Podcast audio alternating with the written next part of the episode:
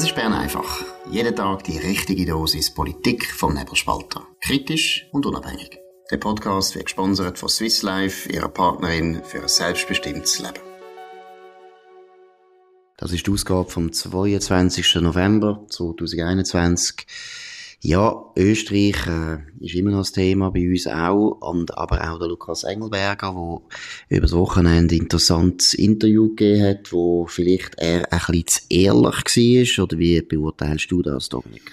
Ja, es kommt einem einfach äh, automatisch im Sinn, wenn man das liest. Er sagt, es wird weitere Maßnahmen geben, äh, Maskenpflicht an Schulen, aus, ausgeweitete Zertifikatspflicht. Ähm, man muss auf die hohen Infektionszahlen reagieren, sagt er. Und ähm, ja, ich, ich muss sagen, es ist wahrscheinlich eine ehrliche Haltung, weil ähm, wenn dann die Abstimmung durch ist, wird man in die Richtung sicher gehen, wenn man auf die Fallzahlen schaut, was ja wir zwei äh, nicht schauen. Wir schauen auf äh, Hospitalisationen und die sind auch am Wochenende nicht wahnsinnig aufgegangen. Also jeweils pro 24 Stunden rund 50, 55 äh, äh, Hospitalisationen. Das ist äh, natürlich mehr als auch schon, aber nie so ein Anstieg wie bei, wie bei den Fallzahlen. Absolut, aber äh, ich habe das Gefühl, dass da, wo der Lukas Engelberger da ein bisschen vorbereitet, das wird nach der Abstimmung dann umgesetzt. Äh, man sieht es ja auch, dass in praktisch in allen westeuropäischen Ländern das jetzt zum Thema wird. Man redet wieder von ja, sogar von einem Teil-Lockdown und so weiter. 2G also. zum Beispiel. Also.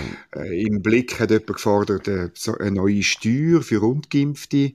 Also, es ist, äh, weißt, es ist jetzt wirklich, wir sind ein bisschen in der kreativen Phase. Ähm, der Alain Berset sagt nichts. Ich gehe davon aus, er wird auch am Mittwoch nichts sagen, außer vielleicht den letzten Appell stimmt ja, aber dann ist es dann durch, oder? Ja, und dann kann man wieder machen. Absolut, aber eben, ich betone es und du, wir haben es ja beide schon ein paar Mal betont, ich glaube, es ist ein heißer Lauf.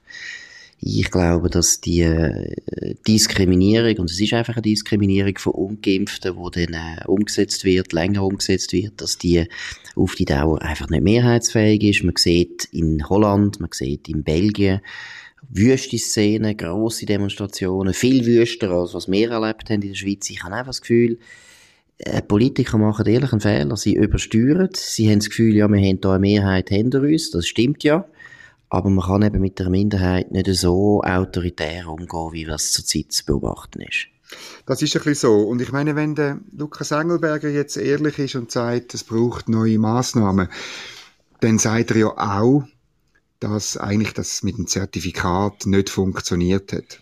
Oder? Dann sagt er ja auch, dass die Maßnahmen und die Einschnitte letztlich, wo das Zertifikat ähm, gebracht hat, dass die nicht zweckmäßig sind, dass, sie, dass man damit das Ziel nicht erreicht, nämlich eine Impfquote von 80 Prozent bei den 18- bis 65-Jährigen und dass das bei den Fallzahlen bringt dort die Impfung aber offensichtlich äh, nicht das, was man will.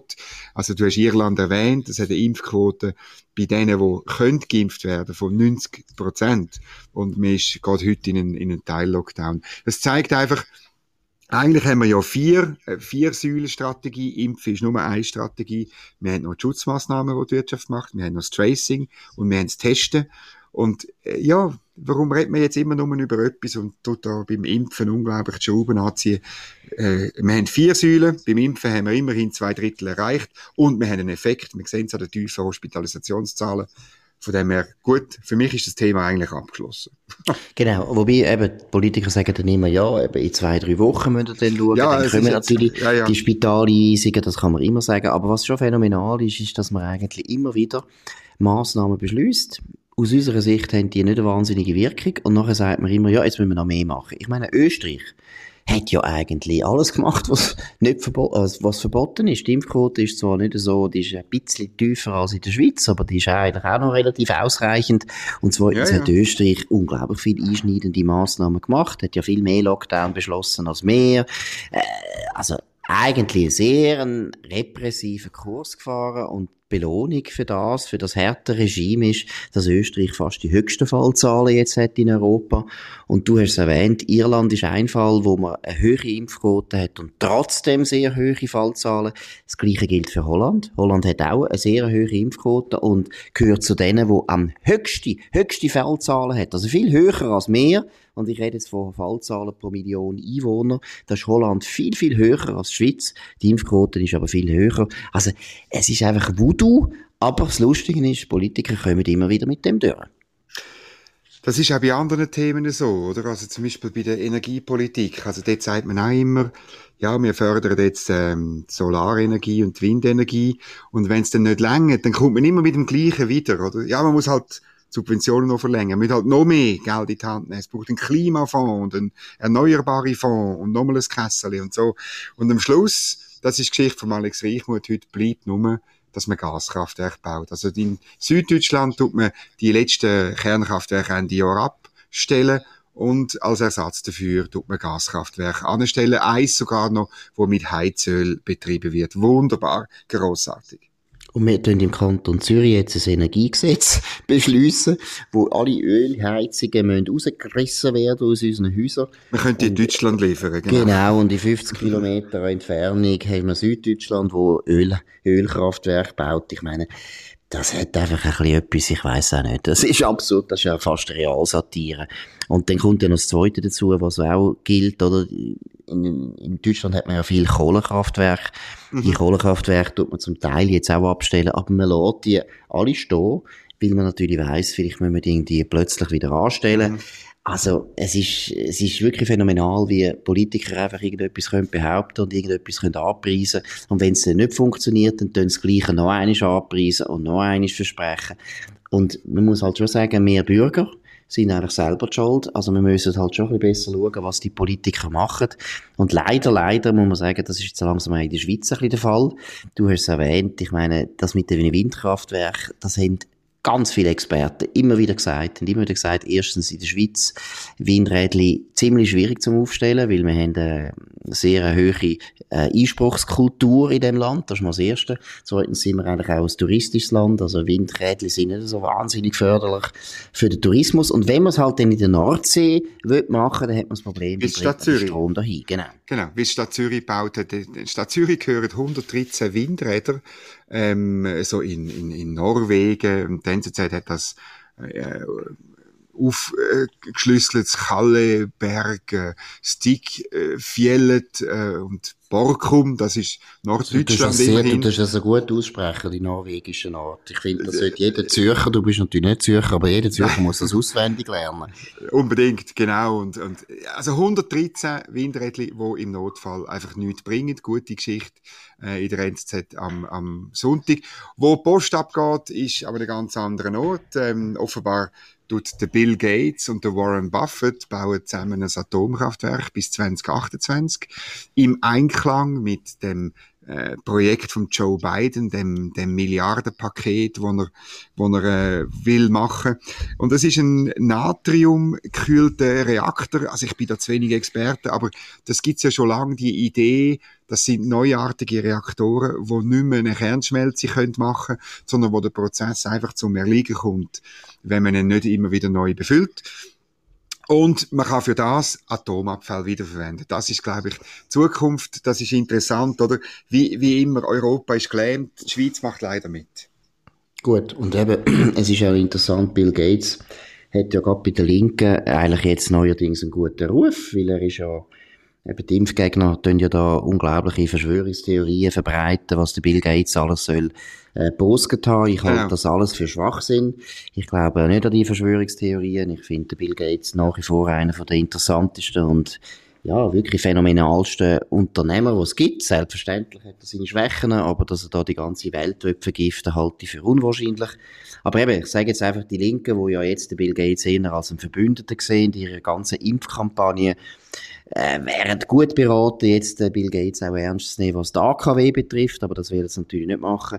Aber vielleicht noch etwas, was du jetzt auch eigentlich erzählt hast, es ist eben wirklich verrückt, oder? Die Atomtechnologie, die wir pflegen, die ist aus den 50er und den 60er Jahren. Wir haben sie ja nie dürfen weiterentwickeln. Und genau. wenn man sie mal wie könnte weiterentwickeln, hätte man wahrscheinlich ganz andere Anlagen, wo man die Sicherheit noch viel, viel grösser machen kann. Und ich erinnere auch daran, dass Tschernobyl, wo immer noch als grösstes Symbol gilt vom Atom, Atomwiderstand, dass Tschernobyl eine von den lausigsten Anlagen war von der Weltgeschichte. Und es gäbe so viel bessere Technologien, lasst uns doch machen. Ja, und das probiert man jetzt da aus mit einem völlig neuen Typ ähm, von Atomkraftwerk. Interessant ist, und da sieht man auch natürlich die Regierungsnähe von Bill Gates, die Kosten von dem äh, Atomkraftwerk werden auf 4 Milliarden Dollar geschätzt und die Hälfte zahlt davon das amerikanische Energieministerium, also letztlich der Joe Biden. Also da sehen wir natürlich Big Business und Big Government gehen da wieder Hand in Hand. Das wird dann dazu führen, dass wenn das eine tolle Technologie und ein Erfolg wird, könnten Sozialdemokraten wieder behaupten, gesehen, der Staat hat es gemacht, oder? Grossartig. Absolut. Wobei, es ist schon noch interessant, dass ich heute noch sehe, wie das rauskommt, weil letztlich natürlich der linke Flügel von der Demokratischen Partei, oder nicht nur der linke Flügel, eigentlich sind die alle genauso atomkritisch wie unsere Grünen und unsere SP. Es ist noch erstaunlich, dass da überhaupt Demokraten so etwas unterstützen und dass in dieser, in dieser Vorlage, wo jetzt Joe Biden immerhin das Repräsentantenhaus jetzt schon mal gebracht hat, ja. dass da überhaupt Geld äh, vorgesehen ist für die Atomtechnologie, das ist doch wieder erstaunlich. Also, mal schauen, ob es denn wirklich zu dem AKW kommt. Aber du hast noch etwas anderes äh, beobachtet, was sehr interessant ist, auch gewisse Relevanz hat zur Schweiz. Ja, wir müssen ähm, rasch auf Großbritannien wieder einmal. Äh, der Nigel Farage hat dort in einem Beitrag im Telegraph sozusagen seine Rückkehr in die politische Arena ja, noch nicht gerade androht, aber so in den Raum gestellt. Er sei kontaktiert worden von grossen Spender und man weiss, äh, er hat äh, ein Netzwerk zu grossen Spender, wo insbesondere die Frage von der Migration umtreibt.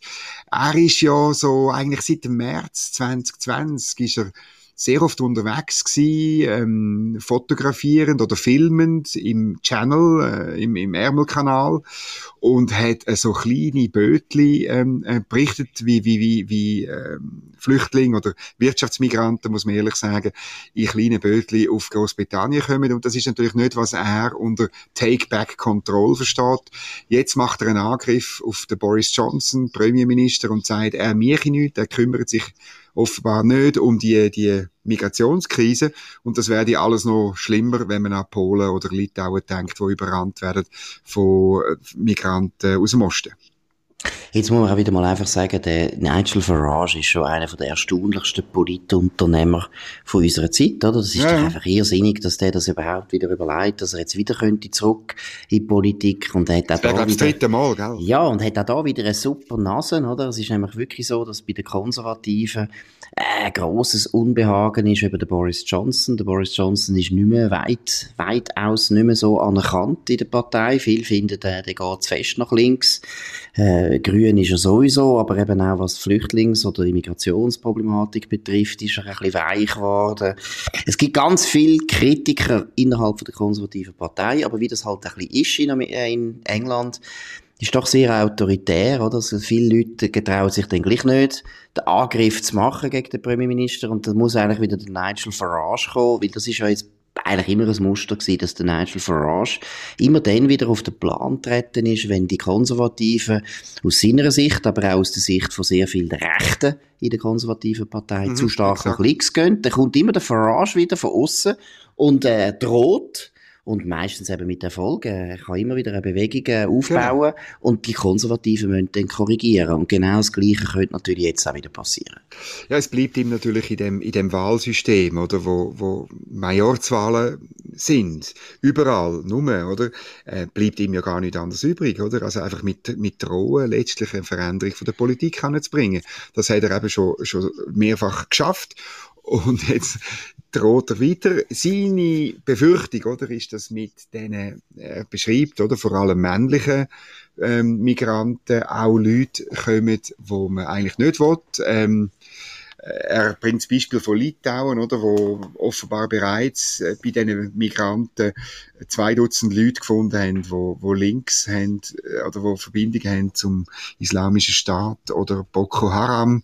Und er sagt, ja, wenn man das hochrechnet, dann kommen äh, mehrere hundert Leute früher oder später nach Großbritannien, wo wir eigentlich nicht wollen, da haben. Und er nimmt natürlich die Linke hoch, wo darunter dem dann wieder ähm, Diversity versteht. Er habe ein Boot gesehen, eben mit 45 jungen Männern, alle aus dem Nahen Osten. Und es sei überhaupt keine Diversity gewesen, es sei nur Männer gewesen, alle vom gleichen Ort. Und ähm, mit der Befürchtung, dass alle etwas Ungutes vorhaben. Und das Interessante ist ja eben, das betrifft ja die Schweiz genauso. Also Weißrussland ja. ist, zwar, ist zwar weit weg, aber äh, wir werden ja, sofort so. das auch spüren. Eben, es ist nicht so weit weg, wie man denkt, aber man hat so ein bisschen das Gefühl, dass es weit weg Und man muss doch immerhin auch wieder äh, der Karin Keller-Sutter ein Lob aussprechen. Sie hat eigentlich schon vor einem Jahr nein, nicht vor einem Jahr, äh, etwa im Juni, hat sie schon davor gewarnt, dass äh, Weißrussland ein Problem könnte werden. Ist in den Schweizer Medien überhaupt nicht aufgenommen worden, hat niemand interessiert. Und es ist eben ein bisschen bezeichnend, dass ein Politunternehmer wie der Nigel Farage, der hat einfach eine unglaublich gute Nase für Themen, die kommen Natürlich immer aus, auf der rechten Seite, gebe ich zu, oder? Links hat er jetzt weniger Sensibilität, aber bei rechten Wählern hat er also schon eine unglaublich gute Nase, weiss, das wird das Thema. Und das ist sicher auch der Grund, warum natürlich die Konservativen immer wieder sofort korrigieren. Sobald der Farage auftritt, haben sie selber Angst, weil sie ganz genau wissen, der kommt einfach gut an bei unseren eigenen Wählern. Da haben wir sofort das Problem das ist vielleicht jetzt auch, wenn man es wieder mit der Schweiz vergleicht, interessant, oder? Die Schweiz ist es eher anders gewesen. Der Christoph Blocher ist ein bisschen ähnlich wie der, ist ähnlich wie der Nigel Farage, aber der hat dann gerade eine eigene Partei auf, gebaut, wo dann zu der grössten ja. Partei mhm. geworden ist. Das ist in England nicht so passiert. In England sind eben die Konservativen, sagen wir jetzt bei uns wären das die Freisinnigen, nachher nach rechts gegangen. Und das ist bei uns nicht passiert. Und das andere Extrem ist vielleicht die CDU, oder? Wo zwar eine AfD kommt und die nehmen ja auch Themen auf, die die Leute offensichtlich beschäftigen, aber die CDU unter Angela Merkel hat sich da völlig äh, einfach taub gestellt und gefunden, nein, spielt keine Rolle. Und äh, Kritik haben wir jetzt gesehen, die CDU genau. ist der, wird bald nicht mehr in der Regierung sein. Also ist wahrscheinlich nicht die beste Strategie. Ja, oder er kritisiert auch, dass der Boris Johnson eben nichts mache gegen die Migrationskrise. Und das ist noch interessant, weil gleichzeitig heute in der Londoner Times ein Artikel kommt, wo behauptet, der Boris Johnson will eben eigentlich näher anrücken zum neuen Leader nach dem Abgang von der Frau Merkel, nämlich zum Emmanuel Macron. Er hat seine Regierungskollegen gesagt, äh, man soll da nicht zu viel unternehmen, wegen den Problemen mit den Fischern im Ärmelkanal. Man soll auch sonst nichts unternehmen wo ähm, äh, Herr Macron irgendwie schade, äh, weil in Frankreich sind Wahlen. Ähm, ich finde es ein eine abenteuerliche Theorie. Es, es, geht, es geht doch dorthin, eine neue Entente cordiale, so ein bisschen im UNO-Sicherheitsrat zusammenzuschaffen, in Militärsachen enger zusammenzuschaffen. Es tönt ein bisschen nach Grossmannssucht, wo der Boris Johnson durchaus äh, nicht unempfänglich ist. Ähm, aber wir werden es sehen. Aber es, es würde genau zusammenpassen. Oder? Innenpolitisch schaut er nicht mehr an. Auf grossen Gipfel macht er grosse Pläne. Und dann kommt der Nigel Farage und vermisst ihm das Essen. Absolut. Wobei, eben, ich habe das Gefühl, das ist ein bisschen eine steile These, weil letztlich, erstens ist der Macron gar nicht sicher im Sattel. Also, ob der Macron dann die nächsten Präsidentschaftswahlen wirklich gewinnt, wollen wir noch sehen. Die Chancen sind da, aber äh, wird noch hart. Ja. Das ist das erste Problem. Und das zweite Problem finde ich, also wenn du in England mit den Franzosen willst eng arbeiten hm, ist nicht so schaurig populär. Und ich glaube, der Boris Johnson hat eine schaurig gute Nase, was der normale Mensch, durchschnittliche glaube, Engländer aber, denkt. Ja, ich glaube aber, er hat es ein bisschen verloren. Er hat es ein bisschen verloren. Nein, das glaube ich jetzt nicht in so Fragen nicht. Also, das kann ich mir nicht vorstellen. Für, mit Frankreich zusammenarbeiten, das ist jetzt also wirklich nicht ganz sehr populär. Und, und der Macron behandelt die Engländer wirklich schlecht zurzeit. Ich kann mir nicht vorstellen, dass das, dass das kommt, äh, funktioniert. Wir uns weiter beobachten und äh, ihr könnt genau. mitlosen, wie wir das genau. anschauen. Das ist, das ist Bern, London, äh, Paris und Berlin einfach gewesen, heim, genau. heim aufwisch. In einer Viertelstunde. Am, genau, am 22. November 2021. Dominik Feusi und Markus Somm, danke für die Aufmerksamkeit. Tönt uns abonnieren, tönt uns weiterempfehlen, tönt Kommentare schreiben. Am liebsten unverschämte, freche, kritische das war es. Wir wünschen einen schönen Abend. Wir hören uns wieder morgen auf, der gleichen, auf dem gleichen Kanal zur gleichen Zeit. Auf Wiederhören. Das war Bern einfach, gesponsert von Swiss Life, ihrer Partnerin für ein selbstbestimmtes Leben.